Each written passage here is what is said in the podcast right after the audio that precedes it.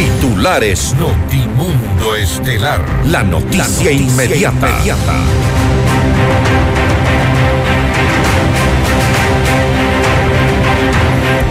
Una persona fue detenida y procesada tras el asesinato de Eduardo Mendúa, dirigente de la CONAIE.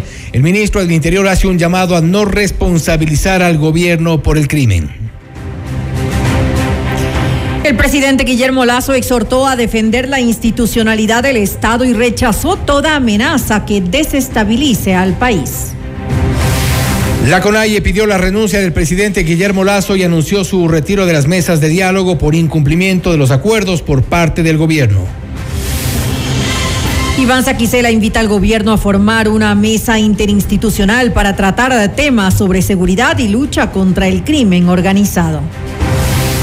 La declaratoria de fuerza mayor en el sector petrolero evitó un nuevo desastre ambiental, según Fernando Benalcázar, ex viceministro de Minas.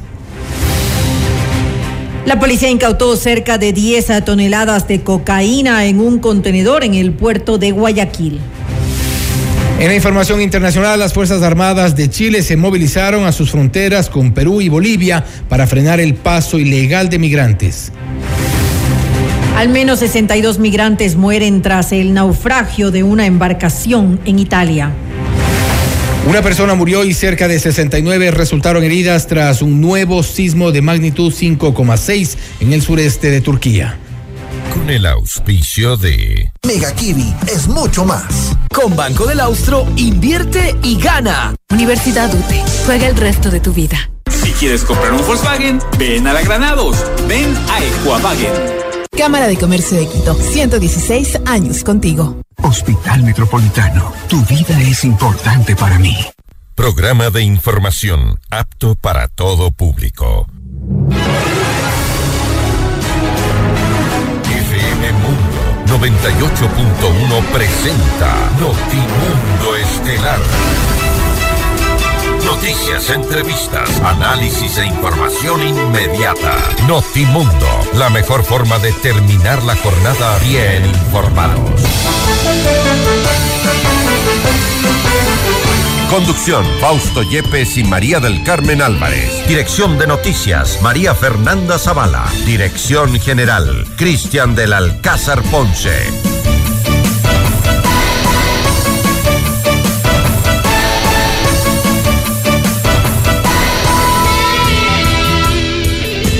Y en estas últimas horas se ha confirmado ya la detención y procesamiento de uno de los sospechosos del asesinato del dirigente de la CONAIE, Eduardo Mendúa. La fiscalía continúa con las investigaciones en la provincia de Sucumbíos. Amigos de FM Mundo, la radio y las noticias, bienvenidos a su espacio estelar de la información. Soy Fausto Yepes y junto a María Carmen Álvarez les contamos ahora mismo lo más destacado en esta nueva jornada. María Carmen, buenas tardes. Muy buenas tardes, eh, Fausto y amigos. Como siempre, gracias por acompañarnos pues en este inicio de semana aquí en Notimundo Estelar. Estamos lunes 27 de febrero ya a punto de finalizar este mes, el segundo del año. Revisemos enseguida nuestra agenda de entrevistas. Conversaremos con el abogado Mario Cubi, él es viceministro de Gobernabilidad acerca de la nueva amenaza de la CONAIE de paralizar al país. Tendremos también un diálogo con el abogado Darwin Pereira, segundo vicepresidente de la Asamblea Nacional, para hablar sobre la búsqueda de algunos sectores de supuestamente desestabilizar al gobierno. Y con el ingeniero Miguel Robalino, experto en minas y petróleos, hablaremos acerca de la caída de la producción de petróleo en nuestro país y los efectos. Y para nuestra audiencia en Cuenca, recuerden que Notimundo es retransmitido por Radio Antena 1 90.5 FM. Y puedes conectarte ahora mismo a FM Mundo Live a través de nuestra fanpage en Facebook, FM Mundo 98.1 Quito, Ecuador y disfruta de las entrevistas exclusivas y nuestros noticieros completos con la más alta calidad. También suscríbete a nuestro canal de YouTube FM Mundo 98.1, la radio de las noticias. Amigos, bienvenidos. Aquí comenzamos. Le mantenemos al día. Ahora, las noticias.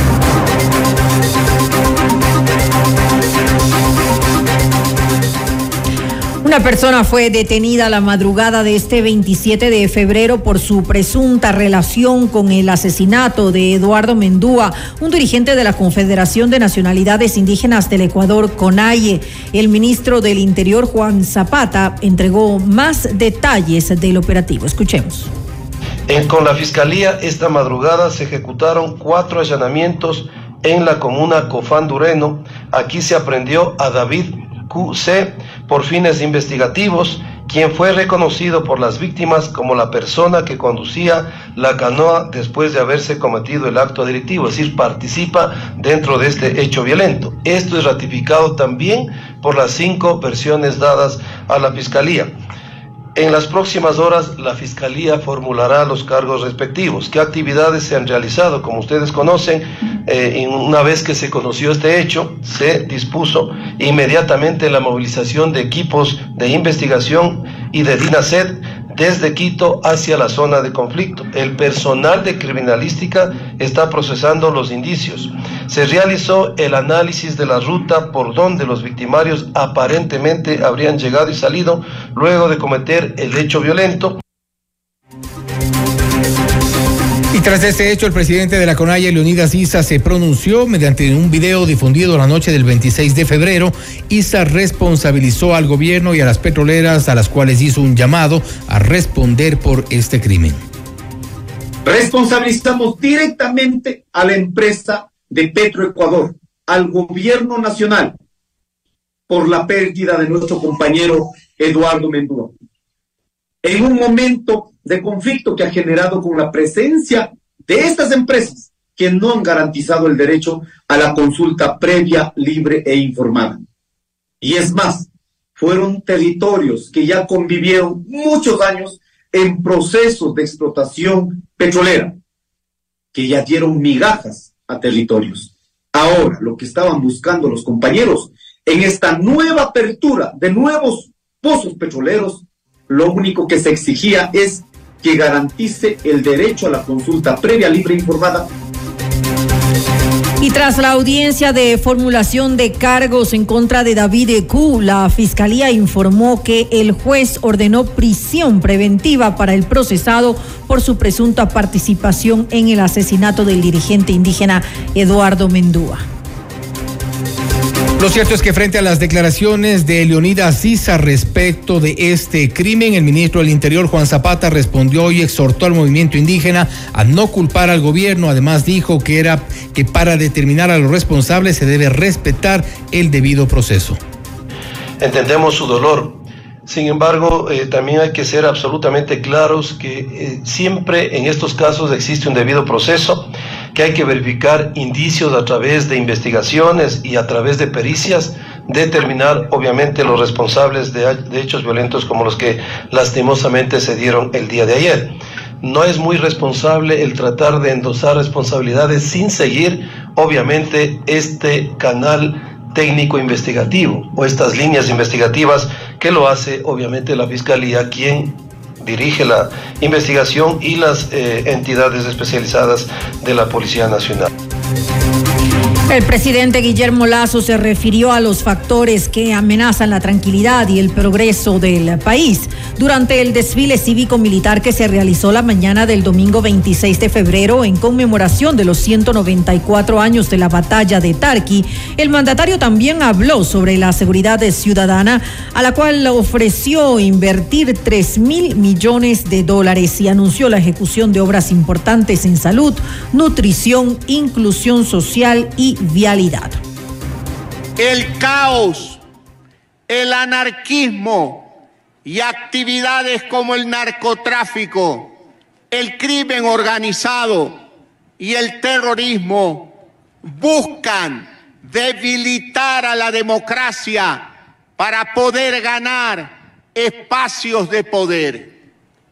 Por eso debemos defender la democracia con todas las herramientas legales a nuestro alcance.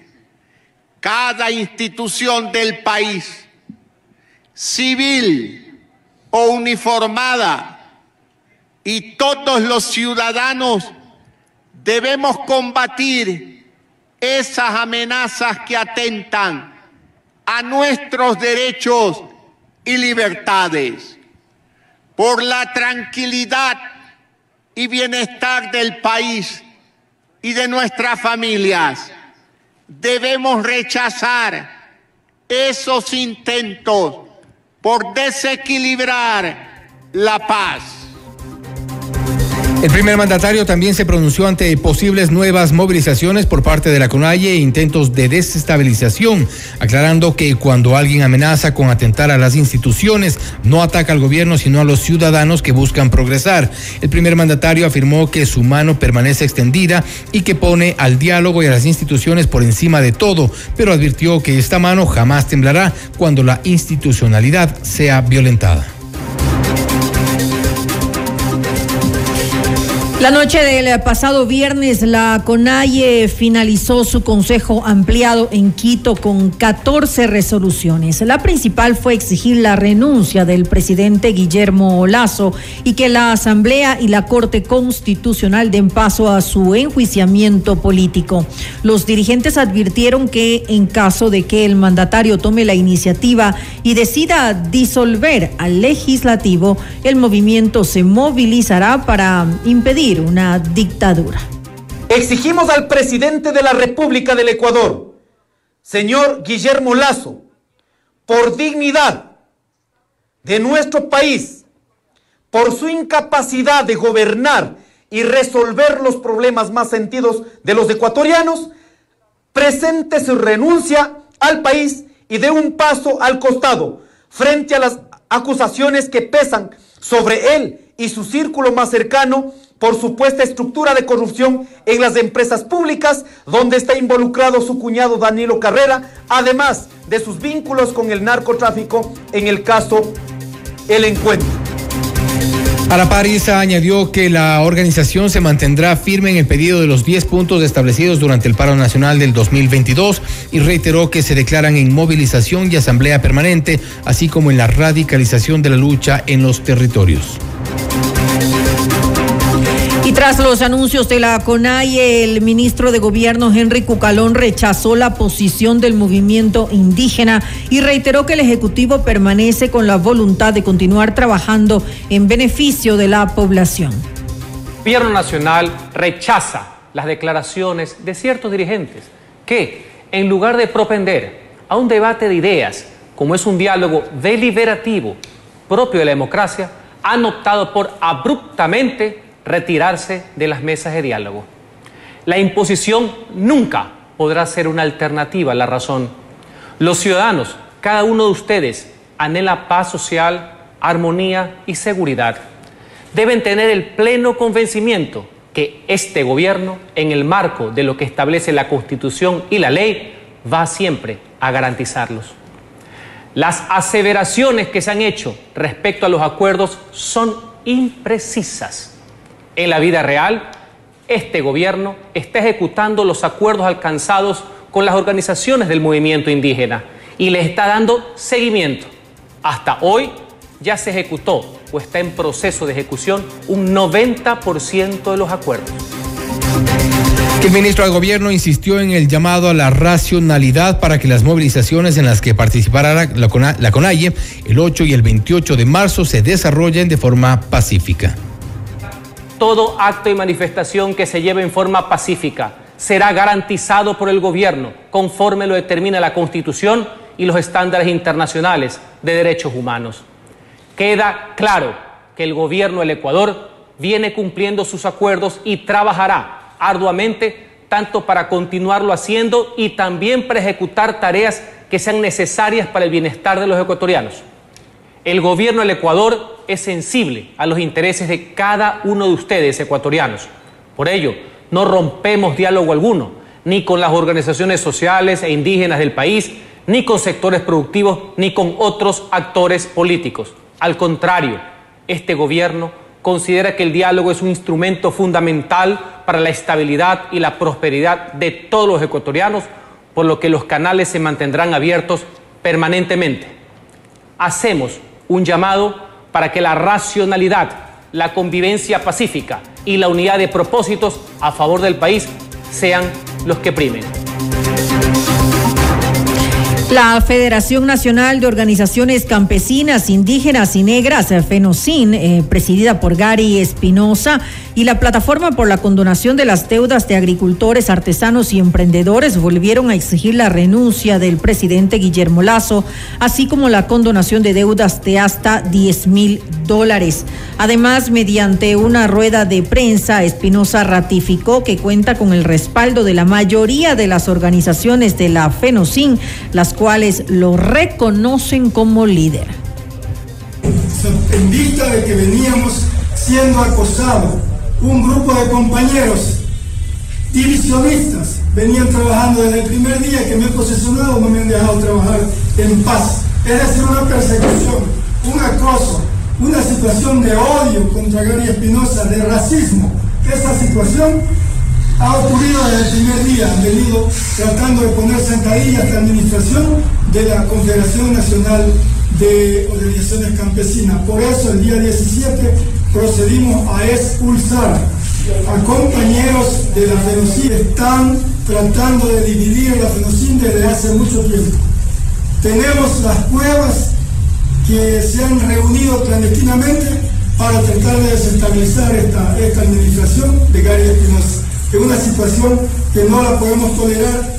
Hemos conversado, hemos dialogado con ellos, sin embargo, siguen y han seguido en este propósito. Notimundo. Información inmediata. ¿Estás buscando una beca para financiar tu carrera universitaria? Te cuento que en la UTE ofrecemos becas hasta del 75%. Tenemos becas por condición económica, rendimiento académico, rendimiento deportivo y discapacidad. ¿Qué esperas entonces? Postula ahora en ute.edu.es y un asesor te ayudará de inmediato. Universidad UTE, juega el resto de tu vida. Descubre el nuevo Mega Kiwi en Avenida de los Granados. Toda la variedad y calidad para que hagas realidad tus ideas. Visítanos y encuentra las mejores marcas en ferretería, hogar y construcción en el nuevo Mega Kiwi de la Avenida de los Granados. Mega Kiwi es mucho más. Estrena tu nuevo Volkswagen con los mejores planes de financiamiento. Accede a tu Volkscredit y lo mejor, Equavagen recibe tu auto usado como parte de pago. Todos los beneficios los encuentras solo en Equavagen. Te esperamos en la Avenida Granados, E14-70 e Isla Marchena. Si quieres comprar un Volkswagen, ven a la Granados. Ven a Equavagen. Hospital Metropolitano es el único hospital privado en Ecuador con cirugía robótica Da Vinci para casos de alta complejidad y cirugía bariátrica. Consulta ya con tu médico especialista. Hospital Metropolitano. Puedes conectarte a FM Mundo Live a través de nuestra fanpage en Facebook, FM Mundo 98.1 Quito, Ecuador, y disfruta de las entrevistas exclusivas y nuestros noticieros completos con la más alta calidad. También suscríbete a nuestro canal de YouTube, FM Mundo 98.1, la radio de las noticias. Volvemos. Noticias, entrevistas, análisis e información inmediata. Notimundo Estelar regresa, enseguida. Decisiones con Jorge Ortiz. Viernes 8 horas. Reprise sábado 12 horas y domingo 10 horas. Inicio del espacio publicitario. Con Banco del Austro, invierte y gana. Más de 800 premios instantáneos, dependiendo del monto y plazo de tu inversión. Apertura o renueva tu póliza en cualquier agencia a nivel nacional o en nuestros canales digitales. Además, participa en el sorteo para incrementar tu póliza. Consulta términos y condiciones. Banco del Austro. Porque tus proyectos merecen los mejores materiales. Ven y descubre el nuevo Mega Kiwi en la Avenida de los Granados. Las mejores marcas de ferretería en Mega Kiwi Granados. Más calidad para tu hogar en Mega Kiwi Granados. Los mejores materiales de construcción en Mega Kiwi Granados. No importa el tamaño de tu proyecto. En Mega Kiwi Granados tenemos todo lo que necesitas para tu proyecto con los mejores precios. Mega Kiwi es mucho más. Hija, hoy me hiciste la mamá más orgullosa del mundo y no puedo esperar más para tener entre mis brazos a mi primer nieto. Te amo, mi amor. Gracias a los cuidados del área de Metro Maternidad del Hospital Metropolitano, la mamá de María ahora es la abuela más feliz del mundo. Hospital Metropolitano, tu vida es importante para mí. Conoce más de nuestros servicios llamando al 1-800-H-Metro o en nuestras redes sociales. Descarga nuestra increíble app FM Mundo 98.1 para escucharnos y vernos en vivo. Hasta aquí la publicidad. Café FM Mundo es mucho más que tomarse un café con nosotras. Te invitamos cada tarde a regalarte dos horas de música, información actual y entrevistas enriquecedoras que suman a tu día a día. Café FM Mundo es tu espacio en este mundo. Escúchanos de lunes a viernes a las 14 horas por 98.1 y en fmmundo.com. Continuamos en Notimundo Estelar con María del Carmen Álvarez y Fausto Yepes.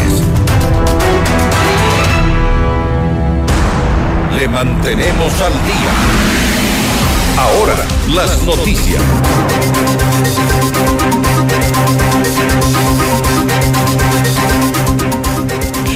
En Notimundo a la carta, Leonardo Lazo, exsecretario de Comunicación del Gobierno, señaló que el anuncio de la Confederación de Nacionalidades Indígenas del Ecuador, CONAIE, evidencia que el Estado no está respondiendo a la agenda pendiente establecida, no solamente con el sector indígena, sino con todo el Ecuador si no tiene una, una, lectura permanente de lo que demanda la gente en, a través de las redes sociales y de la opinión pública y no da respuestas, muestra avances o por lo menos muestra preocupación.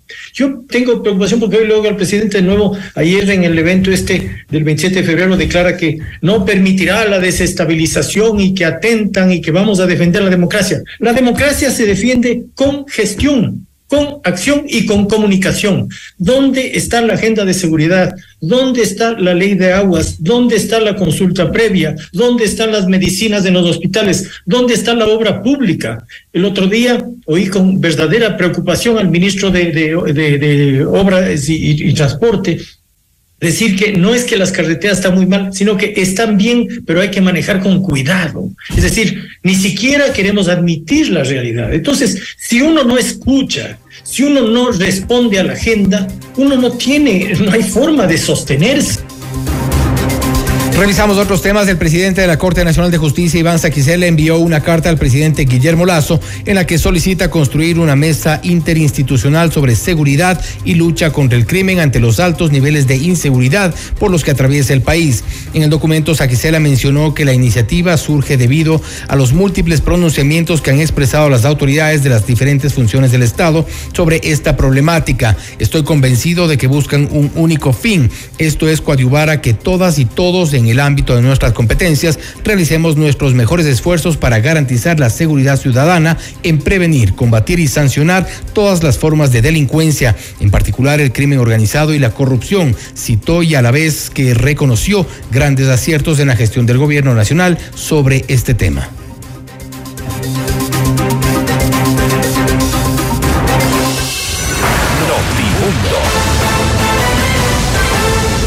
Información inmediata. La CONAIE se declaró en alerta ante cualquier acto o decisión dictatorial que tome el presidente Guillermo Lazo. De suceder una iniciativa de cualquier índole de manera inmediata, anunciarán un paro nacional en Ecuador. Esta es la entrevista de Fausto Yepes, hoy con... Estamos ya en este momento en contacto con el abogado Mario Cube, viceministro de Gobernabilidad, para hablar sobre estas nuevas amenazas por parte de la CONAI. Abogado Cube, gracias por estar con nosotros. Bienvenido. Fausto Yepes le saluda. A ver si nos podemos eh, conectar. Está el micrófono apagado.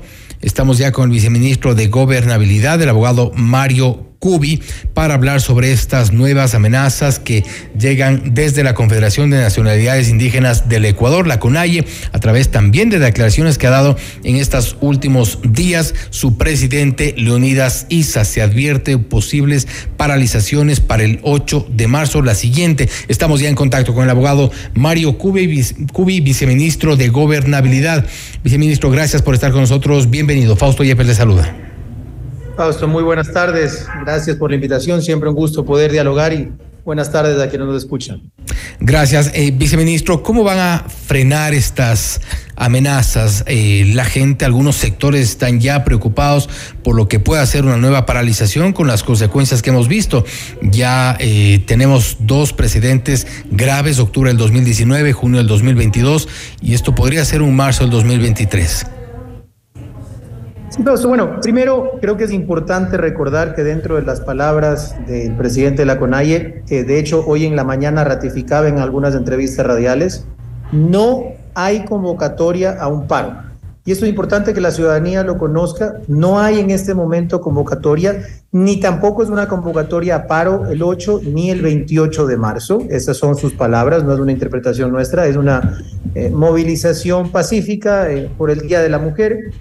Uh, el 28 de marzo hay una movilización pacífica para entregar el proyecto de ley de aguas. No hay amenazas de ese tipo, que no significa que no hayan ciertas acciones que se van a tomar en virtud del cumplimiento de los acuerdos eh, que se llegaron al junio del 2020, al final. Y a, eso, me, eso me refiero, viceministro, porque este eh, también se hablaba de una marcha pacífica, de un ingreso a Quito en octubre del 2019, lo propio en junio del 2022. ¿Ustedes le creen al dirigente de la CONAIE? Más allá de creerle a una persona, confiamos plenamente en este momento en el que existe la posibilidad de continuar con el diálogo más allá de un levantamiento unilateral que lamentamos profundamente, así lo ha dicho el señor presidente, lo ha dicho el señor ministro de Gobierno, lo ratifico yo en este momento, pues consideramos dentro de nuestras convicciones democráticas que el diálogo es el único camino para encontrar soluciones y de hecho es interesante resaltar y espero que se pueda ver bien a través de esta vía, pero les quería presentar un cuadro espero lo alcancen a, a ver. Ahí, ahí lo vemos, ahí lo vemos. De 218 acuerdos, que son los alcanzados de manera práctica, ojo, esto es importante que se entienda, no son acuerdos distintos, es el aterrizaje práctico de los 10 acuerdos que se alcanzaron con la CONAIE y con las distintas organizaciones al final del paro. Y si se dan cuenta, existe un altísimo porcentaje. Primero, el 28% de los acuerdos ya están cumplidos el 65% están en cumplimiento y solo el 7% tiene retrasos o algún tipo de problema en el cumplimiento. Ojo, cuando se habla de incumplimiento, y esto es importante porque ya he visto en redes sociales decir, ah, dicen incumplimiento, eso significa que no han hecho nada, aclarar, hay muchos de los compromisos y acciones que tienen un proceso, que hay que reformar normativa, Inclusive hay que articular con las propias comunidades porque son elementos que pasan en territorio a través de sus representantes legítimos y que están en proceso bajo el calendario acordado en las mesas de diálogo. Solo el 7% tiene alguna novedad y esto porque, por ejemplo, ya en el aterrizaje práctico requieren algunas de proyectos de ley que tienen que pasar por la Asamblea. Y esto es importante que se conozca porque se ha tratado de eh, implementar una narrativa en la que el gobierno no ha hecho nada, no ha cumplido y no le interesa. Nada más lejos de la verdad, el gobierno ha estado cumpliendo los acuerdos y continuará cumpliendo los acuerdos alcanzados porque se considera, por eso se aceptaron, que van en beneficio de las comunidades, así como muchas otras acciones y articulaciones en territorio que, de hecho, el señor presidente de la República el día sábado dio una clara disposición a los gobernadores de todas las provincias del país de acercar mucho más la acción del Estado al territorio y además en la última semana hizo anuncios junto a varios ministros de aumentar, escuchando justamente las solicitudes de los ciudadanos, ha aumentado la inversión social hasta 15 mil millones de dólares, ha aumentado también el presupuesto destinado para obra pública de 300 a mil millones de dólares, es decir, 700, casi un 400% de aumento, que se va a enfocar principalmente en vialidad. Así, a través de cumplimiento de acuerdos, a través de mayor inversión social, a través de mayor eh, obra pública que al mismo tiempo redunda en trabajo, en inyección a la economía, se busca suplir todas y cumplir con las necesidades sociales más urgentes que esperamos vaya poco a poco haciendo entender a los líderes que en este momento han mostrado una actitud poco democrática que la forma de resolver la problemática de todos, incluidos sus representados, es el diálogo y la articulación operativa que nos permita llegar a ese cumplimiento. Ya eso voy porque usted menciona esta narrativa que se ha intentado eh, posicionar y que de hecho yo creo que está posicionada por lo menos en algunos eh, medios, me refiero a, redes sociales donde ya se comienza a, ver un poco la reacción de otros sectores, lo que hablábamos al inicio. Y esta narrativa es una narrativa eh, posicionada por la propia CONAIE. Ustedes hablan de un 65% de cumplimiento de los acuerdos, ellos dicen que no ha habido cumplimiento de acuerdos, ellos se han levantado de una mesa de diálogo la CONAIE pide la renuncia del presidente Guillermo Lazo y eso no va en concordancia con este discurso, entiendo yo, eh, optimista por parte del gobierno. Hay una posición de la CONAIE clara, parece que... Eh, prácticamente innegociable. Ellos han dicho que piden la salida del presidente Guillermo Lazo, incluso que si es que se le ocurre llamar a una muerte cruzada, ellos podrían ya levantarse en una paralización. ¿No creen ustedes que estas movilizaciones supuestamente anunciadas como pacíficas pueden ser nada más un calentamiento de las calles? Tres elementos claves sobre esto, Fausto. Lo primero, efectivamente, en los próximos días se están articulando acciones para comunicar efectivamente los acuerdos y los cumplimientos de aquellos acuerdos, de manera que se pueda decir con claridad y con evidencia lo que sí se está haciendo. Entendemos que desde los actores políticos siempre existirá mayores requerimientos, sin embargo es importante y nosotros siempre eh, combatiremos las narrativas basadas en ocasiones en intereses políticos con la verdad, con evidencia, con lo que sí se ha cumplido como primer punto. Como segundo elemento, el presidente de la República ha sido muy claro, eh, para algunos sectores incluso dicen que fuerte, para mí es lo que corresponde al primer mandatario de un Estado que tiene como responsabilidad mantener la paz, mantener el orden y garantizar el bienestar y el cumplimiento de los derechos de todos los ciudadanos. Por lo tanto, por un lado, queda claro que desde el gobierno nacional extendemos y se mantiene extendida la mano para escuchar a todos los sectores. Quedan abiertos de manera práctica todos los canales y las líneas de diálogo y de conversación que se abrieron durante los últimos meses para que todos puedan acercarse a conversar, pero al mismo tiempo que quien confunda esa buena voluntad democrática con debilidad está equivocándose. Pues el presidente de la República ayer en eh, la parada militar fue muy claro en decir que utilizará todos los mecanismos constitucionales y legales para evitar el desorden y evitar la destrucción. Recordando, y esto es importante para la ciudadanía y creo que también para algunos de los que pueden estar pensando que es positivo esto, 1.115 millones de dólares fueron los daños totales de afectación económica total del último paro, donde se concentró eso no solo en el área energética y de sectores estratégicos, sino en comercio, en turismo, en agricultura, en industria. Eh, vimos enfrentamientos terribles entre hermanos ecuatorianos donde había policías que sufrieron quemaduras, hubo fallecidos. Y finalmente, entender que a través de ello los que más sufren, y esto dicho de sus palabras, yo he estado recorriendo territorio las últimas semanas y muchos sectores indígenas no están a favor de una movilización y de un paro, porque cuando viven de su trabajo entienden que estas paralizaciones también para ellos significa dejar de comer, a veces perder sus cultivos, perder sus animales, y por lo tanto es importante que los líderes, aunque tengan legítimas diferencias, la forma de arreglarlo jamás será la violencia y no será aceptada por el gobierno nacional. Pero y en ese punto ustedes están conscientes de cómo funciona la organización indígena, cómo funcionan muchas de estas organizaciones, precisamente eh, a pesar de que muchos integrantes de las bases estén en contra de una movilización, en contra de una paralización, muchos pierden productos en el camino, muchos eh, pierden eh, gran parte de la producción, incluso la época que se viene es una época donde hay mucho movimiento económico y eventualmente eso podría paralizarse, pero la organización, la CONAIE como tal, tiene otro tipo de funcionamiento y esto podría eh, directamente ir relacionado con las intenciones de la dirigencia, más no de las bases. Efectivamente, entendemos que la organización eh, CONAIE es bastante orgánica y las distintas organizaciones de los distintos niveles son bastante orgánicas en su actuar, pero al mismo tiempo son democráticas. Y dentro de esa democracia se entiende que cuando se nota el cumplimiento, la mejora en el bienestar de la vida de los ciudadanos, que es lo que el gobierno nacional está enfocado en hacer y se hará con alta intensidad durante los próximos días y semanas, se entiende que cuando se valora el beneficio de lograr diálogos y acuerdos que atribuyen a finalmente soluciones concretas, el ministro de Gobierno mencionó algunas. Se duplicó el presupuesto de la Secretaría Intercultural de Educación Bilingüe durante estos meses También se inyectaron 120 millones de dólares directos en créditos a las comunidades y más de 210 millones desde eh, entidades como la CONAFIPS y las cooperativas. Existen, eh, en poco tiempo va a salir la universidad que también fue parte de los acuerdos de diálogo, así que, insisto, poco a poco eh, se irá comunicando de manera concreta los resultados y confiamos plenamente que ese espíritu democrático, que más allá de la parte orgánica en unión que tienen las comunidades indígenas y la organización, permita que los varios líderes a nivel medio puedan dialogar con sus líderes nacionales y con eso se entienda que el camino correcto es el que el presidente de la República y el ministro de Gobierno convocan y es a continuar dialogando y continuar en los cumplimientos para el bienestar de los ciudadanos.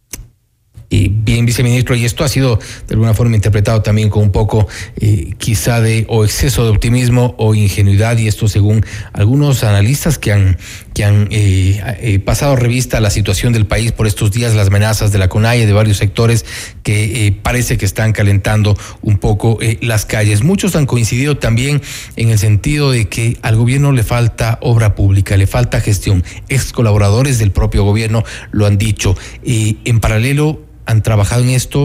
¿Hay algún plan B como para eh, mostrar algo de gestión de, por parte del gobierno y evidentemente frenar o al menos eh, pasmar, como se dice, un poco estas intenciones de los sectores sociales? Bueno, dos etapas ahí. La primera, para muchos analistas, este viernes ya iban a quemar Quito. Y ve usted que salió el presidente de la CONAIE con otros anuncios, e insisto, Hoy en la mañana los invito a revisar declaraciones del propio presidente que dice que no hay convocatoria a paro. Entonces, a veces eh, los agoreros del desastre también se equivocan, aunque les sirva para vender un poco de ideas. Por otra parte, efectivamente, por eso las decisiones del señor presidente de aumentar la inversión social en varios miles de millones de dólares, de aumentar el presupuesto en obra pública a ejecutarse este año, sobre todo en vialidad, de dirigir a los señores gobernadores a través de la directriz del Ministerio de Gobierno a articular más acciones en territorio directamente con actores sociales para que esa acción desde el Ejecutivo y del Estado lo sientan cada vez más de manera real los ciudadanos a través del trabajo que se viene haciendo y que se hará con mayor intensidad. Otro de los frentes que tienen abiertos, la Asamblea Nacional, y allí también se cocina un juicio político. Entendemos también que eh, si, si se hace si pasa esta intención por la Corte Constitucional, podría haber un freno allí. No obstante, hemos visto de todo en nuestra política y esta es otra de las opciones y otro de los frentes abiertos por el gobierno.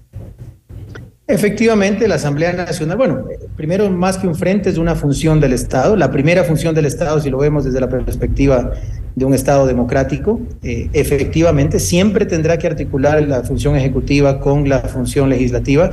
Es parte de ese ejercicio para todos los proyectos de ley y diferentes actividades. Sin embargo, sí es importante resaltar que esperamos que los señores asambleístas actúen como corresponde, dentro de la Constitución y el marco legal. Eh, respecto del tema quizás más relevante en este momento, que es el intento de un juicio político al presidente, es claro que no existe ningún tipo de nexo causal ni manera de probar ninguna de las causales del 129 que tratan de hacer. No hay forma. Pregúntenle, y lo han mencionado ya en varias redes sociales, juristas reconocidos del país, es una de las áreas de mi especialidad. Y le puedo decir que inclusive, como lo ha dicho ya el señor ministro de Gobierno, la prórroga de 10 días que pidieron los asambleístas de esa comisión que está intentando encontrarle una vuelta, la piden porque no saben cómo encontrarla, porque no hay. Y desde ahí trabajaremos. Y si acaso la visión política les gana más que el derecho, pues finalmente existe también la Corte Constitucional que dentro de la propia Constitución y el trámite legal correspondiente tiene que emitir su informe de admisibilidad en virtud de lo que se ve en derecho no va a pasar. Esto no es un exceso de confianza, es un análisis desde lo jurídico. Sin embargo, por supuesto, insisto, se está articulando con la función legislativa como corresponde en una democracia. Esto respecto a ese tema puntual y fuera de ello, hay muchos proyectos que son importantes para los ciudadanos donde esperamos que también los asambleístas salgan un poco de esta actitud que se ha dado en los últimos meses y una de las propuestas concretas que tenemos en la Asamblea que es importante para resolver la principal problemática que tiene el país, que es la inseguridad, el crimen organizado y el narcotráfico, es la reforma constitucional para permitir que Fuerzas Armadas en áreas específicas y contra delitos específicos pueda trabajar de manera complementaria con la Policía Nacional. Esperamos que los asambleístas puedan deponer posiciones partidistas y a veces hasta en exceso políticas y entiendan que aquí estamos para resolver los problemas del país, este siendo el más importante. Aun cuando prácticamente me, me respondió la pregunta en una de sus respuestas, eh, la última pregunta que le iba a hacer, eh, pero tengo que hacerla. No es un exceso de confianza por parte del gobierno. Tiene a la CUNAIE pidiendo la salida del presidente, una Asamblea Nacional con una mayoría importante en contra del Ejecutivo, buscando un juicio político de cualquiera de las formas. No hay un exceso de confianza del gobierno. El pensar que no van, a, no van a salir a las calles, no va a haber violencia en las calles, no va a haber una paralización y tampoco se va, eh, va a ocurrir nada en la Asamblea Nacional con una amplia mayoría en contra. Absolutamente no, Fausto. No es un exceso de confianza. De hecho, por eso, como ve, estamos articulando acciones en distintos frentes para lograr resolver las, principalmente los problemas ciudadanos, articular desde la perspectiva jurídica y política con la Asamblea Nacional, también prepararse siempre como corresponde para mantener el orden público. Sin embargo, y esto es importante, un gobierno no puede estar en un estado de miedo, de caos o reactivo a distintos intentos desestabilizadores. Un gobierno nacional tiene la misión de cumplir con sus ciudadanos, de enfocarse en lo que los ciudadanos requieren, que en este momento es principalmente seguridad, mayor generación de empleo y servicios sociales, y en es, es eso en lo que el presidente de la República está enfocado y las directrices que nos ha dado. Los ciudadanos son los que están con miedo. Creo que la narrativa comunicacional, y esto por si acaso no, no es una crítica a los medios, eh, tiene que empezar a cambiar, vamos a trabajar mucho en ello para que poco a poco se empiece a notar esa fortaleza que se va ganando con en la entrega de acciones concretas y que además, insisto, como palabra con la que me gustaría cerrar, señores, no hay paro. Quitémonos de ese miedo de la cabeza y permitamos al gobierno nacional trabajar de manera responsable como le corresponde. Esperamos que sean, eh, que se cumplan esas, esas palabras y lo mantendremos grabado para recordarnos la próxima semana o en los próximos días. Esperemos que no ocurra una paralización, pues creo que en ese, en este, en este escenario perdemos todos. Viceministro, gracias por haber, haber estado con nosotros. Muchísimas gracias, Fausto. Siempre a las órdenes. Gracias. Ha sido el abogado Mario Cubi, viceministro de Gobernabilidad, hablando sobre las amenazas por parte de la CONAI de una supuesta paralización desde el gobierno. Existe la confianza en que no habrá un paro y también la confianza en que desde la Asamblea Nacional no se terminará concretando estas intenciones de juicio político. Esto es Notimundo Estelar, siempre bien informados. Noticias, entrevistas, análisis e información inmediata. Notimundo Estelar regresa, enseguida. Decisiones con Jorge Ortiz. Viernes 8 horas. Reprise sábado 12 horas y domingo 10 horas. Inicio del espacio publicitario. Sabemos que el terreno para hacer negocios es desafiante. Tranquilo, en la Cámara de Comercio de Quito cuentas con un equipo y juntos llevaremos tu negocio al siguiente nivel. Nosotros ponemos la experiencia, tú pones las ganas.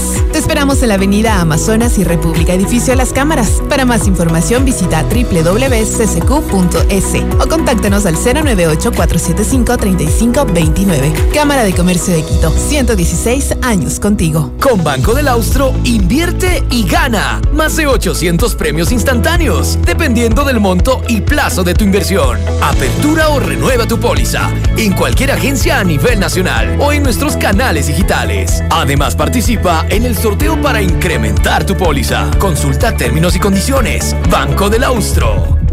En el país, 7 de cada 10 no tienen un empleo adecuado. ¿Cuántos hay detrás de tu trabajo? La competencia crece cada día. Pero hay una buena noticia, tú también puedes crecer. Te queremos preparado. Posgrado SUTE. Se adaptan a tu tiempo y sin pagar más. No es fácil. Nadie dijo que lo fuera. Pero la grandeza es un juego para pocos. Posgrado SUTE. Mejoras tú, mejora todo. Estrena tu nuevo Volkswagen con los mejores planes de financiamiento. Accede a tu Volkscredit y lo mejor, Equavagen recibe tu auto usado como parte de pago. Todos los beneficios los encuentras solo en Equavagen. Te esperamos en la Avenida Granados, E1470 e Isla Marchena. Si quieres comprar un Volkswagen, ven a la Granados. Ven a Equavagen. Todos los programas mírelos en nuestro canal de YouTube, FM Mundo Live. Fin del espacio publicitario. Continuamos en Notimundo Estelar. Información inmediata. Debido al colapso del río Márquez, los oleoductos eh, SOTE y OCP debieron detener el bombeo como medida de prevención para evitar derrames de crudo. Pero, ¿qué repercusiones económicas podríamos eh, tener? Lo vamos pues a analizar en nuestra siguiente entrevista. Vamos más allá de la noticia. Notimundo Estelar en FM Mundo con María del Carmen Álvarez. Y saludamos a esta hora al ingeniero Miguel Robalino. Él es experto en minas y petróleos. Ingeniero Robalino, muy buenas tardes y gracias por acompañarnos. Le saluda María del Carmen Álvarez. Eh, María del Carmen, buenas tardes. Un saludo cordial a usted y a su radio audiencia. A usted, muchas gracias por estar junto a nosotros en este espacio. Ingeniero Robalino, el día eh, viernes entrevistamos pues eh, en este mismo espacio al eh, ministro de Energía y Minas, Fernando Santos Alvite, y justamente le pregunté a él, le consulté sobre las afectaciones económicas que podríamos tener por toda esta situación. Sin embargo, él aseguró que el impacto iba a ser mínimo. quisiera saber su análisis, si usted está de acuerdo pues con, con, esa aseveración eh, que, que, él le dio en nuestra entrevista, cuando según conocemos pues la producción eh, petrolera nacional refleja una caída del 50%. María del Carmen, mire, primero hay que entender que este sistema de oleoductos, gasoductos y poliductos son los sistemas de transporte que se utilizan en el mundo, primero por ser los más económicos, segundo por ser los más eficientes y tercero por ser los más seguros. Y lógicamente no nos tiene que asustar o nos tiene que preocupar el tema de que en el caso de Ecuador, en la zona que generalmente se han dado estos acontecimientos, eh, eso sea un tema como para no haberlo resuelto. Entonces, ante esto, eh, las pérdidas que se generan, la última pérdida que fue el año 2021, recordemos, en 18 días que se, por rotura del oleoducto, se paró sumado más los cuatro meses que casi demoró hasta el mes de abril en recuperar la producción, fue una pérdida de casi 578 millones de dólares. Con lo cual hubiéramos construido dos oleoductos. Ahora, lo que hay que entender es que en estas industrias todo tiene que ser con el carácter de preventivo. Es decir, mire, la fuerza mayor que el gobierno ha declarado, si bien es cierto, vamos a aceptarla desde el punto de vista de que no recibamos sanciones por parte de los traders o los compradores de petróleo, que es como un poco como le ampararía al Estado para no tener más, eh, más pérdidas. Pero si analizamos casa adentro, la fuerza mayor, desde mi punto de vista, tiene solamente dos visiones. O puede darse por un terremoto, desastre natural, o por una guerra de carácter local, como está pasando en la zona de Ucrania. Pero esto del oleoducto es un tema que se ha venido dando, eh, lógicamente, desde varias ocasiones, casi 75, desde roturas ha tenido desde que se construyó hace casi 50 años, y en los últimos 10 años o 5 años, si cogemos la data, nos avisó. Entonces aquí el tema es que algo se hizo mal. Es decir, estas industrias al ser preventivas, si usted corrige algo, que es lo que vamos a hacer, hay que entender que algo se hizo mal. Y lógicamente aquí lo que se ha hecho mal es que hasta el momento no existen ni siquiera los estudios y peor aún podemos pensar en, en que se construya la variante definitiva. Y aunque perdamos un barril de petróleo, María del Carmen, aunque se pierda un barril de petróleo, que no va a ser el caso porque va a ser mucho más, que son recursos para el Estado, es una pérdida que no la vamos a poder recuperar.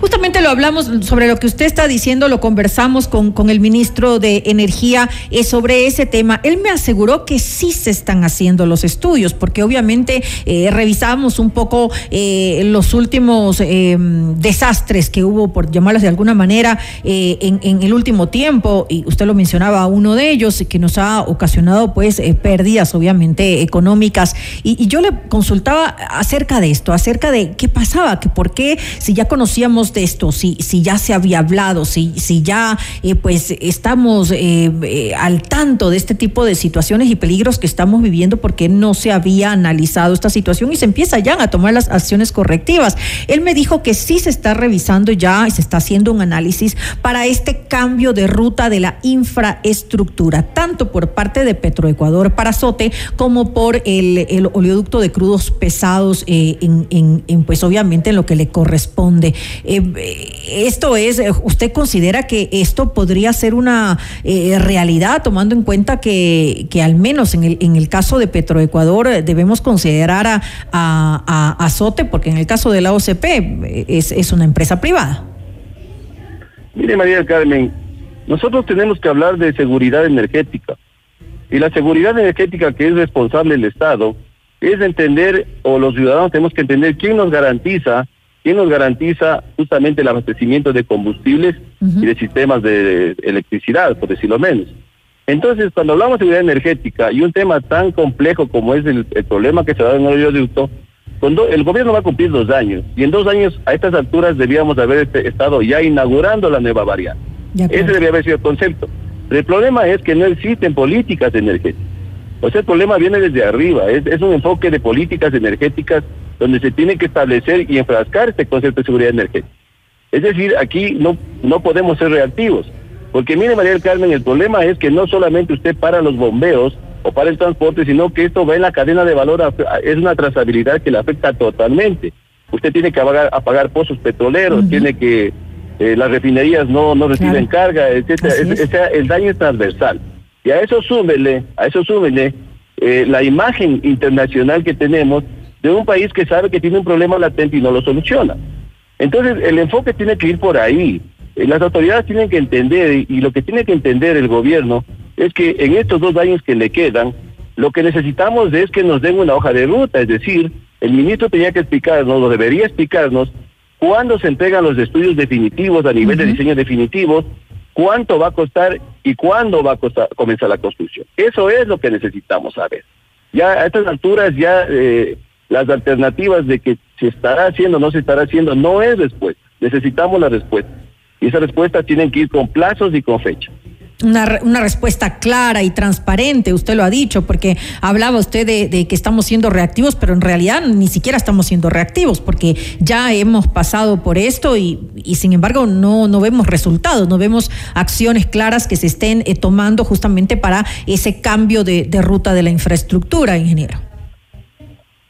Así es, María eh, a ver, este otro tema que también es importante analizar con usted no es solamente este del problema que se ha dado con los oleoductos más importantes, por supuesto, del, del país. Eh, no es solamente esto. Lo más grave de todo, ingeniero, es que no se está cumpliendo. O sea, ya de por sí, frente a esta situación, ya teníamos algo. Nosotros estamos eh, con una baja producción de petróleo.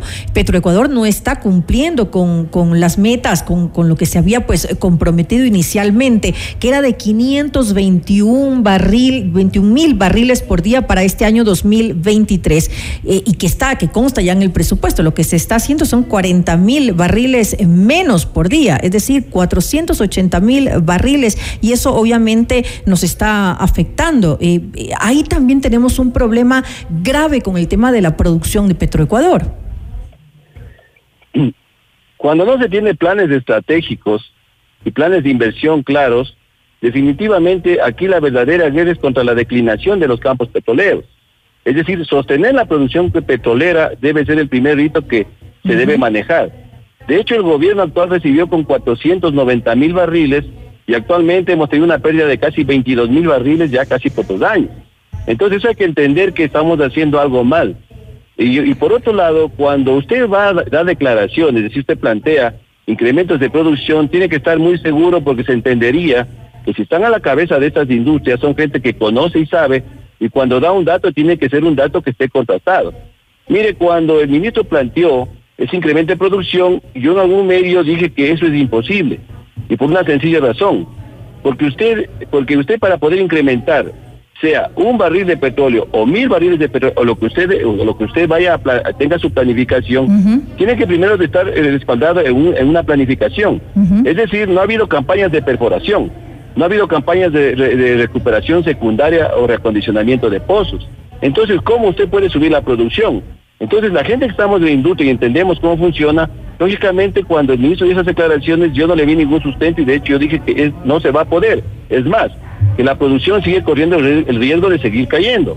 Porque definitivamente hay que entender que se necesita inversión y los campos petroleros, por la propia naturaleza, de los yacimientos van perdiendo presión, si es el tema, y eso necesita que se haga inversión a través de los pozos de inyección que llamamos nosotros por un lado, pero por otro lado, eh, que, que, que haya una planificación. Entonces, en ese tema lo preocupante es que para este año 2023, que ya vamos al primer trimestre, y eso hay que entender, es decir, ya han, transcurrido 90 días y la producción, tomando en cuenta estos acontecimientos de la fase de transporte, pero eso de alguna manera, desde mi punto de vista, eh, no tiene mayor, eh, digamos, coincidencia con el tema de producción.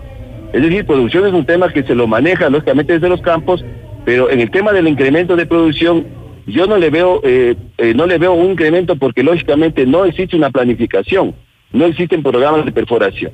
Estas industrias tienen que funcionar con un balance. El balance es exploración, perforación y hay que crecer la, infraestructura petrolera para poder incrementar, que es difícil. Y sostener que es complicado también, si no hacemos eso es muy difícil, María Justamente sobre eso, el ministro de Energía eh, me comentaba que ya tenían en Petroecuador eh, los permisos ambientales para hacer mayores eh, perforaciones, que justamente sería para poder sostener esos pozos y, aumentar pues la producción, que, eso es un poco lo que, lo que estamos conversando. sin embargo, mi, mi pregunta es, el ministro de Energía un poco hace responsable a Petroecuador de esta situación, pero ¿quién tiene eh, la responsabilidad en realidad? Yo me lo pregunto como ciudadana. Mire, la responsabilidad es del ministerio. Del hecho, el, responsable absoluto del área de petróleo, gas, minería y el sistema eléctrico es, el, es, del ministerio del ramo. Porque primero es el que dicta las políticas. En segundo lugar, él es, es el que directamente maneja, maneja los sectores y es el que tiene que responder. Entonces aquí el tema de la responsabilidad base justamente del ministerio porque las buenas o malas designaciones que hagan a la cabeza de las diferentes empresas no es, no es culpa realmente del que le ponen, sino del que le nombra. Entonces ahí hay que tener clara, claramente e, esa esencia, ¿no? Es el ministerio el responsable. Entonces, eh, porque si no, eh, ¿cómo es? Mire, el ministerio por un lado, la Secretaría de Hidrocarburos, que es un ente, parte del ministerio, es la que maneja todo el inventario de los potenciales hidrocarburíferos, es la que maneja y administra todos los contratos en los campos petroleros. Entonces, con esa lógica, y Petroecuador, que es la empresa operadora, es decir, la que ejecuta, hay una relación directa con el ministerio. Entonces, usted no lo puede deslindar desde ningún punto de vista.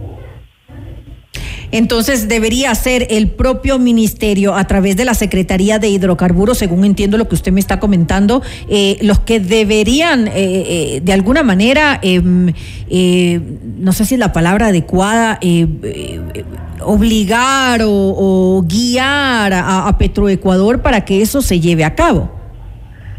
Mire, estas industrias funcionan con planes estratégicos. Es decir, un ministro tiene que pedirle el plan estratégico a sus, a sus niveles gerenciales. El plan estratégico es, es, todos los objetivos del año o cómo se van a cumplir. Es decir, es los hitos que se tienen que, que ir, ir, cumpliendo para llegar a los objetivos. Entonces, aquí estos temas estas industrias no son temas de buena suerte o mala suerte, son temas de planificación. Que nos está dando. Ahí está, ahí está justamente la esencia y eso es lo que, eh, lógicamente, el, el ministerio es el que tiene que encargarse de controlar que esos planes estratégicos, esos planes de inversiones se cumplan. Entonces esas son específicamente las medidas que debería tomar en estos momentos el ministerio para hacer que, que de verdad se dé ese incremento en la producción. Totalmente, totalmente. ¿Qué prevé usted que va a pasar? Yo como le manifesté, María Carmen, en base a lo que yo estoy viendo, estamos prácticamente comenzando el, eh, eh, comenzando el primer trimestre, hemos entrado al mes de marzo, estas industrias son industrias que eh, la, las incorpora, la incorporación de incremento de petróleo, de producción petrolera, no es inmediata. Es decir, todo lo que ahora hagamos bien, todo lo que se, ahora, se verá reflejado de aquí tal vez a un año, o tal vez a dos años, porque el corto plazo en estas industrias va así. Entonces el tema hay que estar sumamente claro. Entonces esa es una parte que deben tener la visión clara las autoridades y deben hacernos ver la visión, eh, hacernos ver bien las cosas a todos los ecuatorianos. Entonces, todo lo que ahora se haga, e eh, eh, es decir, las visitaciones o rondas de intracampo que está pendiente, eh, campañas de perforación que, estaban listos a través de Cluster para poder que entren las empresas a dar los servicios, todo lo que ahora se haga, veremos reflejada, esa producción se incorporará tal vez de aquí a un año o dos años. Eso hay que entender, así funciona. Por eso aquí hay que, además hay que tener otro tema, aquí hay que estar claro que cada día que nosotros sacamos un barril de petróleo, obligadamente debemos tener un barril de petróleo ya como reserva. Es decir, no hemos hecho exploración y es otro tema que también tiene que desarrollarse. Y todo esto lo comanda el ministerio. Ahora, ¿qué efectos puede tener esto en, la economía? Y preocupa sobre todo por el, precio del petróleo. También lo conversaba esto con, el ministro de Energía y hablábamos que el, el, año anterior, en el 2022, el precio era de 86 dólares por barril y ahora estamos hablando de aproximadamente 64, es lo que me dijo, es decir, 22 dólares menos y menos producción. Mire, el precio internacional del petróleo, del WTI, de acuerdo a la Agencia Internacional de la Energía y tal como se están presentando los mercados, va a sostenerse, yo diría, en una meseta entre los 80 y 90 dólares. Que eso es bueno por un lado porque van a ser precios que lógicamente nos van a ayudar, por un lado. El problema es que nosotros, economías eh, eh, petroleras como las de Ecuador, donde no se proyecta un crecimiento, sino es una economía plana, llamémosle, definitivamente no nos preparamos para los buenos precios del petróleo. Entonces, eh, por ahí, eh, eh, con esos, los precios se van a sostener, se van a mantener. Y de hecho, y de hecho hay que tener claro, sumamente claro, que el precio del petróleo es muy complicado que, que, baje o que se caiga porque lógicamente la demanda, que nuevamente se están abriendo los mercados de China y de, y de especialmente de China, se está reactivando la demanda, eso está obligando justamente para que los precios se sostengan. Pero ahora está más bajo, pues, que en el 2022, según lo que me decía el ministro. Ahora están 64 dólares y el año anterior, en 2022, estaban 86. Sí, mire, en, febrero, eh, claro, en el 19 de febrero del año 2022 fue eh, casi a los 5 o 6 años se logró tener un excelente precio de petróleo. Pero hay que entender que la volatilidad del precio del petróleo funciona así. Mm. Lo que yo quiero decir es que, por ejemplo, ver una caída estrepitosa del precio del petróleo no lo vamos a ver. El caso que se dio eh, en, el, eh, cuando el petróleo cayó a menos 37 fue un tema que quedará para la historia por temas que ya son de conocimiento público, la pandemia y, el colapso en los almacenamientos. Pero no, o sea, lo que yo quiero decir es que con un precio de petróleo internacional, con un WTI de una media de, en una meseta de 80 dólares, si lo planteamos decía 90, ¿qué es lo que se va a sostener? Bueno, nosotros, de acuerdo al presupuesto general del Estado, lo que ha planteado el gobierno, bueno, eh, está, eh, digamos que se sostendría de alguna manera. El problema que aquí nosotros tenemos, María Carmen, y que es otro tema que se tiene que comenzar a liderar del ministerio, es que tenemos que tener costos de producción lo más bajos posibles, ¿sí? Y lógicamente ser más eficientes. Es la única forma que nosotros podemos cubrirnos, cubrirnos ante el precio internacional, que eso no lo ponemos nosotros. Esperamos en todo caso que se tomen las acciones necesarias eh, con relación pues a lo que dijimos el tema de los oleoductos para eh, eh, evitar este tipo de situaciones que estamos viviendo en estos momentos y, en el tema pues obviamente del aumento de la producción que es lo que se había previsto lo que lo que consta digamos en, el presupuesto. Se hace necesario también tomar medidas medidas inmediatas para para tomar las las las soluciones eh, que sean del caso y evitar que sigamos pues teniendo eh, cada vez menos eh, producción de petróleo en nuestro país. Le quiero agradecer al ingeniero Miguel Robalino, experto en minas y petróleos, por comentarnos un poco cuál es la situación por la que estamos atravesando en estos momentos en el país. Gracias, María Carmen. Un saludo cordial. Gracias y muy buenas noches.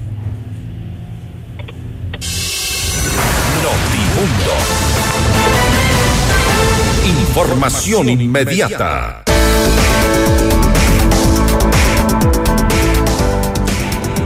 Y descubre el nuevo Mega Kiwi en Avenida de los Granados. Toda la variedad y calidad para que hagas realidad tus ideas. Visítanos y encuentra las mejores marcas en ferretería, hogar y construcción en el nuevo Mega Kiwi de la Avenida de los Granados. Mega Kiwi es mucho más. En la Cámara de Comercio de Quito cuentas con un equipo y juntos llevaremos tu negocio al siguiente nivel. Nosotros ponemos la experiencia y tú tú pones las ganas. Te esperamos en la Avenida Amazonas y República, edificio Las Cámaras. Visita www.ccq.es o también puedes contactarnos al 09847535529. Cámara de Comercio de Quito, 116 años. Contigo Ven a Boga y descubre la perfecta fusión de sabores asiáticos que te van a encantar. No te puedes perder lo nuevo. Nagasaki de mariscos en concha de ostras, Boga Shrimp Tempura y los más deliciosos nigiris. Te esperamos de martes a domingo en Avenida González Suárez y Orellana, esquina Edificio Yu. Puedes realizar tu reserva al 099-166-5000. Boga Asian Fusion, el placer de lo sublime. Noticias, entrevistas, análisis e información inmediata. Notimundo Estelar regresa enseguida. Decisiones con Jorge Ortiz. Viernes 8 horas. Reprise sábado 12 horas y domingo 10 horas. Inicio del espacio publicitario. Porque tus proyectos merecen los mejores materiales. Ven y descubre el nuevo Mega Kiwi en la Avenida de los Granados. Las mejores marcas de ferretería en Mega Kiwi Granados. Más calidad para tu hogar en Mega Kiwi Granados. Los mejores materiales de construcción en Mega Kiwi Granados. No importa el tamaño de tu proyecto. En Mega Kiwi Granados tenemos todo lo que necesitas para tu proyecto con los mejores precios. Mega Kiwi es mucho más. Papá, no me imagino un día sin un consejo tuyo, sin tu apoyo y todo el amor que siempre me das. Agradezco tanto esta segunda oportunidad que nos da la vida para estar más cerca de ti. Gracias a la velocidad de respuesta del área de emergencia del Hospital Metropolitano, el hijo de Don Luis va a seguir disfrutando de su primer héroe. Hospital Metropolitano, tu vida es importante para mí. Conoce más de nuestros servicios llamando al 1-800-H-Metro o en nuestras redes sociales. En vivo, lo mejor de nuestra programación desde tu teléfono móvil. Descarga nuestra increíble app FM Mundo 98.1. Fin de la publicidad. Continuamos en Notimundo Estelar. Información inmediata. Le mantenemos al día. Ahora, las noticias.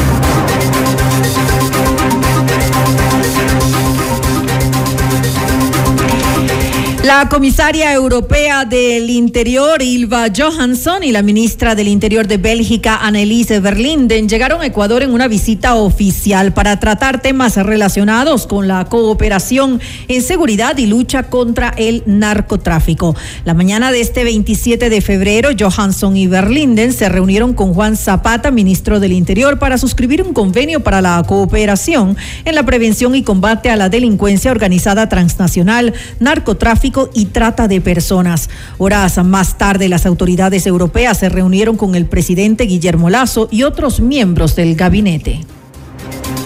Revisamos otra información. La policía informó que en lo que va del 2023 ha decomisado más de 31 toneladas de drogas a nivel nacional. Una de las mayores incautaciones se registró este domingo 26 de febrero al detectar cerca de 10 toneladas de cocaína en productos de exportación y en estructura de contenedores en terminales portuarias de Guayaquil. Evitamos el comercio internacional de 90 millones de dosis valoradas en 330 millones de dólares en Europa, destacó Fausto Salinas, comandante general de la Policía Nacional. El Ministerio de Energía declaró la fuerza mayor en el sector petrolero, con lo que el país mantiene suspendidas sus exportaciones de petróleo. En Notimundo al Día, Fernando Benalcázar, ex viceministro de Minas, calificó de oportuna esta medida y recalcó que con esto se pudo evitar un nuevo desastre ambiental. Eso es muy importante también y creo que el ministro resaltó que los tanques de balao estaban a full, aproximadamente un millón de barriles en, stock y guardados, lo cual garantiza el abastecimiento. Y las acciones que el gobierno ha tomado también para garantizar que existan, eh, que no haya desabastecimiento, desabastecimiento de combustibles implican algunas importaciones. Impacto, sí puede haber un impacto no solo en el momento de la exportación y por ende en el impacto económico obvio, sino también mientras esté parado el bombeo, tiene un impacto también a nivel de cabeza de pozo, es decir, los pozos no están produciendo selectivamente, se mantiene se mantiene abastecimientos intermedios, pero para eso hay que ir de una manera planificada, manteniendo los niveles de producción consistentes con la situación de emergencia. Y atención, el pasado 19 de febrero el presidente Guillermo Lazo expidió el reglamento general a la Ley Orgánica de Educación Intercultural, que entre otros aspectos establece la flexibilización curricular. En Notimundo al Día, María Brown, ministra de Educación, señaló que estos cambios buscan tener mejores resultados en los estudiantes y dar solución a problemas como el déficit de maestros.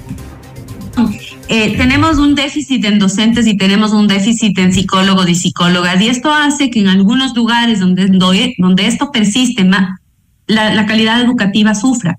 Y por lo tanto ha sido desde el inicio de la gestión de esta administración, del gobierno del Ecuador, una prioridad cerrar esa brecha de necesidad docente. Recibimos del ministerio con un déficit aproximado de 8 mil docentes en el 2021 ya el año pasado, 2022, se realizó una contratación adicional de 3.004 nuevos docentes. Este año se realizará una, una contratación de 3.343 nuevos docentes y para el año 2024 de 1.798 para cerrar la brecha de necesidad docente en su totalidad, mejorando así el servicio educativo.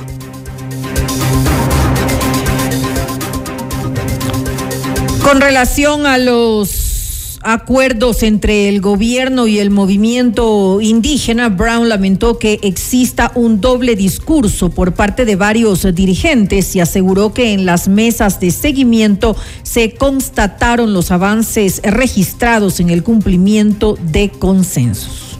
Y vemos que hay un discurso distinto de algunos líderes y autoridades eh, de, del movimiento indígena y otros eh, quienes han estado interlocutando con nosotros en las mesas de seguimiento eh, pueden constatar cuáles han sido los avances y el cumplimiento de estos acuerdos. En educación intercultural bilingüe tan solo basta con revisar en la contratación de especialistas eh, pedagógicos territoriales, más de 40 de ellos a nivel nacional se incorporaron, un especialista por cada nacionalidad, 14 nacionalidades y lenguas que ahora tienen su especialista desplegado en territorio, la duplicación del presupuesto de la Secretaría de Educación Intercultural Bilingüe, la emisión del decreto ejecutivo que regula la autonomía de la Secretaría de Educación Intercultural Bilingüe y la etnoeducación, permitiéndole tener más eh, libertad o, más autonomía en cuanto a lo financiero y lo, y lo técnico.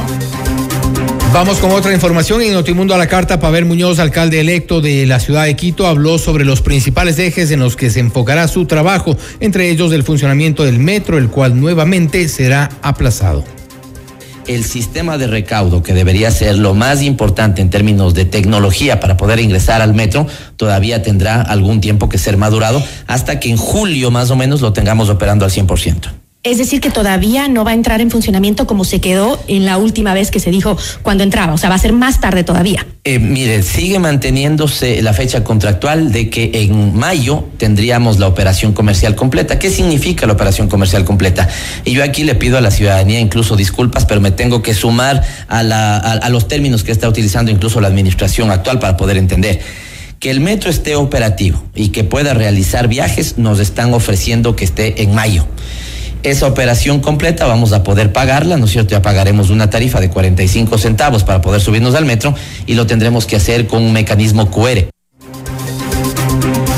Además, Muñoz detalló las áreas en las que destinará el presupuesto del municipio que no se ejecutó en el 2022 que hay una buena noticia y una mala noticia. La mala noticia es que la falta de gestión municipal hizo que ejecuten solamente el 40%, 44% del presupuesto del año anterior. La mala noticia se termina convirtiendo en una buena para nosotros, pero es un reto, es que vamos a tener recursos para poder invertir. ¿Y dónde vamos a invertir? Vamos a invertir en las prioridades de la gente. Seguridad primerito, segundo generación de empleo, tercero protección social, cuarto movilidad sostenible y quinto, un paquete que esté vinculado con el ambiente, con el deporte, con la cultura, porque hay mucho que hacer en Quito, pero la seguridad claramente es el principal motor. Finalmente, el alcalde electo Pavel Muñoz se refirió al anuncio del movimiento indígena de posibles movilizaciones ante la situación política y social que enfrenta el país y la falta de cumplimiento de los acuerdos con el gobierno. Un paro en este momento no le beneficia a nadie. Y les digo a los dos actores sentados en la mesa, un paro no les beneficia a nadie les pido, les conmino y como ciudadano incluso exijo que se mantengan los canales de diálogo de parte y parte. No podemos tener, porque yo he visto hoy dos eh, declaraciones subidas de tono, tanto de parte de los representantes del movimiento indígena como también de parte del gobierno. Así que mi, mi pedido puntual en este momento como ciudadano, pero como futuro alcalde de las ciudades, reinstalen la mesa de diálogo porque una paralización no quiere nadie y no le sirve a nadie en este momento. Gisela, en este momento el país necesita, yo le dije al presidente Lazo, si lo que necesitamos es consenso sobre los principales puntos de la de, del país y la ciudad, evidentemente. Así que yo he dicho que yo dividiría en 50% en partes iguales mi predisposición. Primero, colaboración con todo el gobierno en lo que necesite y también la ciudad. Y lo segundo, sí, Gisela, en cambio, siendo una autoridad que no lo hemos tenido en estos años, siendo enfática y firme también cuando a la, a la ciudad, a la capital de la República, no le cumplan. Cosas como qué, cosas como el presupuesto de seguridad, cosas como que nos quiten efectivos de seguridad. Así que ahí también me tendrá el gobierno, ¿no es cierto?, levantando la voz de protesta. Noticias, entrevistas, análisis e información inmediata. Notimundo Estelar regresa, enseguida. Decisiones con Jorge Ortiz. Viernes 8 horas. Reprise sábado 12 horas y domingo 10 horas. Inicio del espacio publicitario. Con Banco del Austro, invierte y gana. Más de 800 premios instantáneos, dependiendo del monto y plazo de tu inversión. Apertura o renueva tu póliza en cualquier agencia a nivel nacional o en nuestros canales digitales. Además, participa en el sorteo para incrementar tu póliza. Consulta términos y condiciones. Banco del Austro. Descarga nuestra increíble app FM Mundo 98.1 para escucharnos y vernos en vivo. Hasta aquí la publicidad. Continuamos en Notimundo Estelar. Información inmediata. La Asamblea Nacional aclaró a la CONAI el procedimiento para seguir un juicio político al presidente Guillermo Lazo. El legislativo solicita a la organización que espere la resolución de la comisión que investiga el caso Encuentro. La noticia requiere profundidad. En Notimundo están los protagonistas de la noticia. En este momento estamos ya en contacto con el abogado Darwin Pereira, segundo vicepresidente de la Asamblea Nacional, para hablar sobre estos supuestos actos desestabilizadores, según el gobierno, que se estarían gestando desde el legislativo. Asambleísta, gracias por estar con nosotros. Fausto Yepes le saluda, bienvenido. Gracias, qué gusto estar acá, un honor y un saludo, un abrazo para la culta audiencia. Muchísimas gracias por la invitación. Asambleísta, desde el gobierno se anuncia que hay posibles intenciones de desestabilizarlo y, algunos temas que se cocinan ya a propósito de este posible juicio político. Eh, ¿Cuál es la posición de los asambleístas que están también en esta línea del cuestionamiento al gobierno? Mire, soy abogado y he ejercido el derecho, el, derecho por muchos años, ¿no? Y nunca he visto un ladrón que diga, sí, yo robé, yo asalté y juzguenme, de ninguna manera, ¿no? El presidente en este momento se encuentra siendo juzgado y es imposible creer siquiera que vaya a decir sí he tenido la culpa, lo acepto, sí, y vamos por las rectificaciones. Me parece que al gobierno le Lo que está es investigado, no juzgado. No, está siendo juzgado en este momento porque hay una, hay una comisión pluripartidista que va a tener que elaborar un informe y sobre ese informe nosotros tendremos que tomar una decisión. Dicho sea de paso, el informe de la comisión. Lo cual no implica que esté juzgado y, y, y usted lo sabe como, como abogado. Bueno, podría ser un proceso de juzgamiento, porque al final del día tendremos que tomar una decisión y ahí ya sabremos si está o no está juzgado. ¿Van por el juicio político? Todo depende del informe de la comisión. No me gustaría adelantar criterios, soy abogado y me gustaría leer tanto el informe como las pruebas. Sin embargo, al interior de la bancada hemos conversado y en ese contexto lo que hemos resuelto es de que si las pruebas lo ameritan, pues votaremos a favor del juicio político. Ahora, este, desde el, desde el gobierno, hace pocos minutos ah, conversábamos con el viceministro de Gobernabilidad y él un poco mencionaba también así esta reflexión, esta, este pedido de 10 días de prórroga para poder presentar el informe es, según eh, quienes están dentro del gobierno, eh, un, una necesidad de esta comisión por buscar algo en contra del presidente eh, cuando aparentemente no tendrían las, las causales establecidas para llegar a este propósito del juicio político. Obviamente ellos actúan defendiendo a su patrono, ¿no? que en este caso es el presidente de la República, y tienen que ah, buscar argumentos para defender al presidente de la República. No los comparto, los respeto, son válidos en democracia.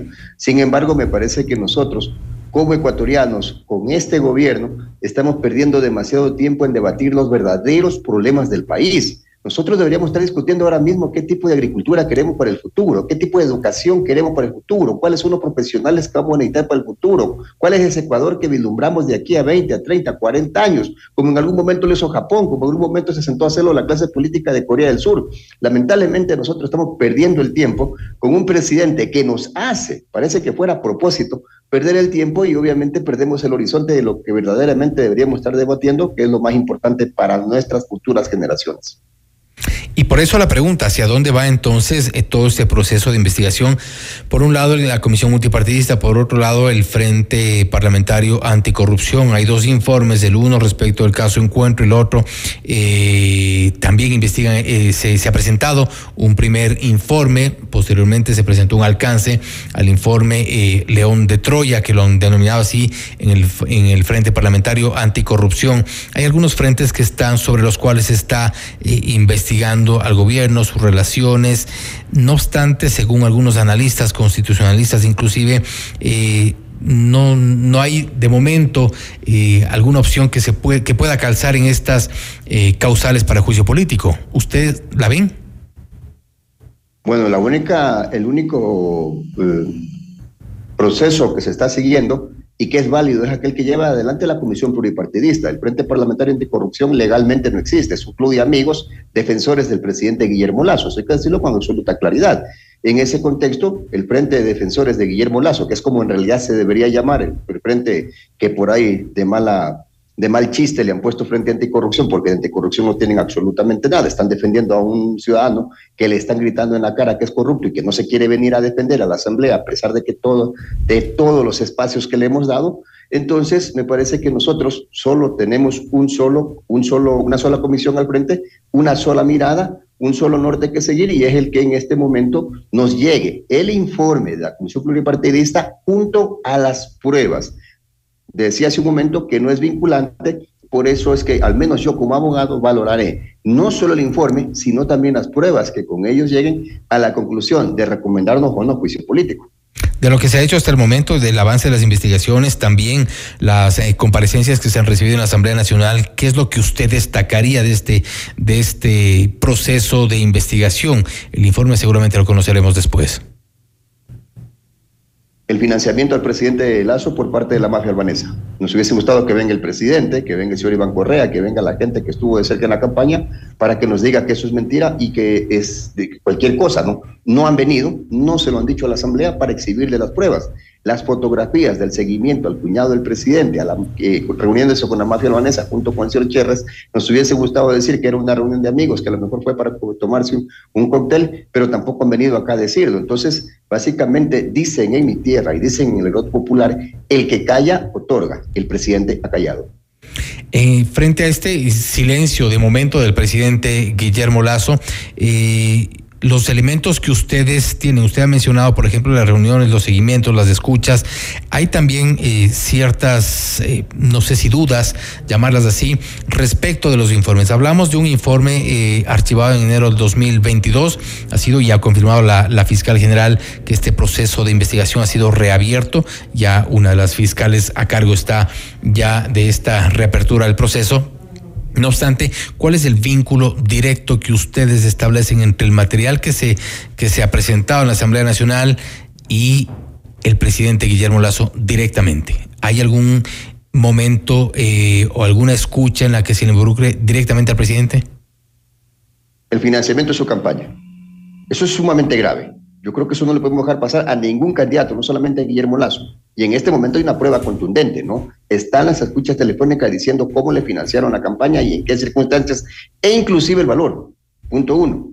Las reuniones para que el señor Bernardo Manzano sea nombrado ministro de Agricultura. Eso me parece también extremadamente grave. Ni el señor Bernardo Manzano lo ha negado, ni ha querido venir a la Asamblea, dicho sea de paso, ni tampoco ha sido el presidente quien haya, lo haya negado frente a estas pruebas, que nosotros las tenemos, que ustedes las conocen, que el país la ha conocido, lo más lógico era que venga el presidente, que vengan los, involucrados, que vengan los policías que elaboraron un informe y nos digan, eso es, eso es real, eso es mentira, esto sí es verdad, esto no es verdad. No han rebatido una sola prueba y eso, eso sí es sumamente peligroso, Le hemos dado todo el derecho a la defensa. Las puertas de la Asamblea han estado abiertas para que vengan a rebatir estas estas pruebas en el estricto derecho a la defensa que ellos tienen y que no se la estamos negando, pero no lo hacen. Y finalmente, este, había diferencias entre el informe presentado. Eh, en un momento se dijo que eran algo más de 35 páginas o, 40 páginas. Eh, no obstante, el informe completo parece que es de más de 140 páginas. Por un lado, hay diferencias respecto a sellos, firmas, registro de horas. Eh, ustedes han logrado un poco establecer la veracidad de todos los documentos que reposan en la comisión.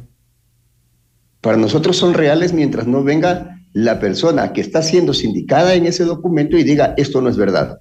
Que diga desde una cadena nacional, que lo diga desde la esquina de, su casa, que lo diga desde, desde el lugar donde se sienta muy cómodamente, lo puede gritar a los cuatro vientos, pero donde está siendo procesado es en la Asamblea Nacional y necesitamos que acá lo venga a decir y nos diga, vea, esta página esta grabación no es mi voz, por ponerle un ejemplo, ¿no? O sea, qué sé yo, qué tendrán ellos que decir en su defensa. Entonces, no es que esto se trata de defenderlo desde las esquinas, desde los barrios, quizás desde allá de San Borondón, no. Estamos acá en la Asamblea llevando adelante el proceso. Acá se le está dando la oportunidad que se defiendan. Pueden gritar lo que sea de cualquier otro lado. Si no lo hacen acá, al final del día, me parece que van a terminar siendo culpables.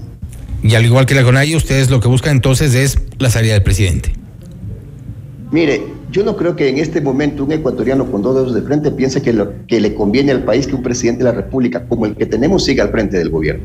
Lo más loable sería que renuncie que se vaya. No estamos buscando nosotros que se vaya. Él solito se ha buscado todo esto. Nosotros no le hemos financiado la campaña. Nosotros no los hemos traído los albaneses para que le financien la campaña. Nosotros no le hemos abierto las cuentas. No, no le hemos, no le hemos eh, llevado los documentos para que él firme y nombre ministros que estaban, que tienen relaciones con estas mafias de acuerdo a lo que nosotros tenemos como, eh, como documentos en la Asamblea Nacional. Ha sido él solo el que se ha buscado todo este problema. Es más, yo he dicho y he sido absolutamente claro, ni siquiera es un problema de falta de leyes y el país ya se ha dado cuenta de aquello.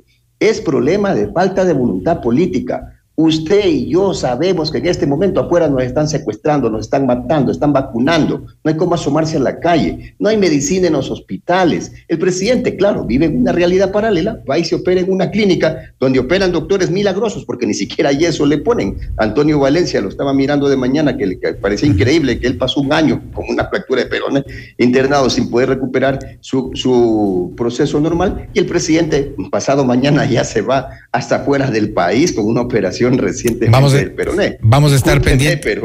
Vamos a estar pendientes en todo caso del, del informe de la comisión y ya restan pocos días, habrá ahí seguramente conclusiones. Abogado Pereira, gracias por haber estado con nosotros.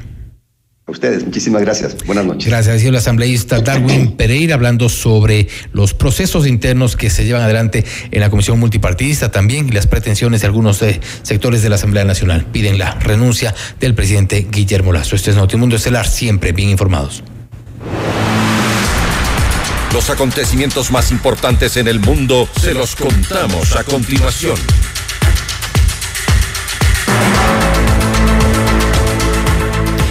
Personal de las Fuerzas Armadas de Chile empezaron su despliegue a las fronteras de Bolivia y Perú para realizar labores de orden y control ante la crisis migratoria. Esta medida que fue aprobada por decreto ejecutivo tendrá una vigencia de 90 días y regirá en las ciudades de Antofagasta, Tarapacá, Parinacota y Arica. En México, cerca de 100 mil personas salieron a las calles a protestar en contra de la reforma electoral del presidente Andrés Manuel López Obrador, la cual reduce el personal y el presupuesto del Instituto Nacional Electoral, entidad encargada de realizar los comicios en cada nación, en esta nación. Para el primer mandatario, este proyecto ahorrará millones de dólares y mejorará el sistema de votación. Sin embargo, los sectores opositores denuncian este hecho como un atentado a la democracia. Luego de la decisión del gobierno peruano de retirar al embajador de México Manuel Talavera, el presidente Andrés Manuel López Obrador expresó su rechazo y calificó a este hecho como autoritario. Dina Boluarte justificó esta expulsión por la supuesta injerencia de López Obrador en asuntos internos de Perú al apoyar al exmandatario Pedro Castillo. El naufragio de una embarcación en el sur de Italia dejó al menos 62 personas fallecidas, entre ellas más de 10 menores de edad. Ellos buscaban huir de países como Afganistán, Irán y Pakistán. Las autoridades informaron que se han rescatado a más de 80 personas de las 200 que llevaban cuatro días viajando desde Turquía. Además, la primera ministra Giorgia Meloni prometió tomar acciones en contra de la migración irregular. Un nuevo sismo de 5.6 grados sacudió este lunes la provincia de, de Malatia en el sureste de Turquía. Las autoridades informaron que una persona falleció y otras 69 resultaron heridas. Además, 22 edificios se desplomaron. Este hecho se registra tres semanas después del terremoto de 7.7 grados que azotó a Turquía y Siria. Hasta la fecha, solo en territorio turco se contabilizan más de 43 mil personas eh, fallecidas y más de 170 mil edificaciones totalmente destruidas. Y hasta aquí las noticias. Volvemos mañana con más información, entrevistas y reacciones. Siga con FM Mundo. Así es, gracias y que disfruten de una agradable noche.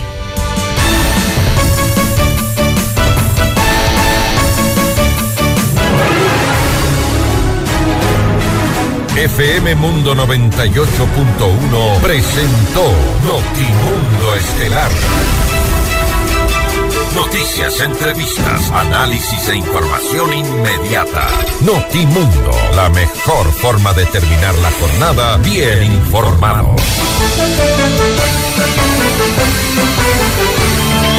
Conducción, Fausto Yepes y María del Carmen Álvarez. Ingeniería de sonido, Mauro Olivo. Producción FM Mundo Live. Javier Merino. Coordinación y redacción, Fernanda Utreras. Dirección de noticias, María Fernanda Zavala. Dirección general, Cristian del Alcázar Ponce.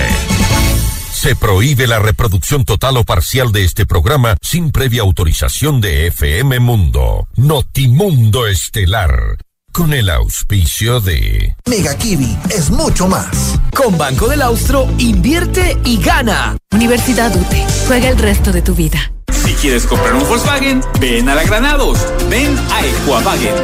Cámara de Comercio de Quito. 116 años contigo. Hospital Metropolitano. Tu vida es importante para mí.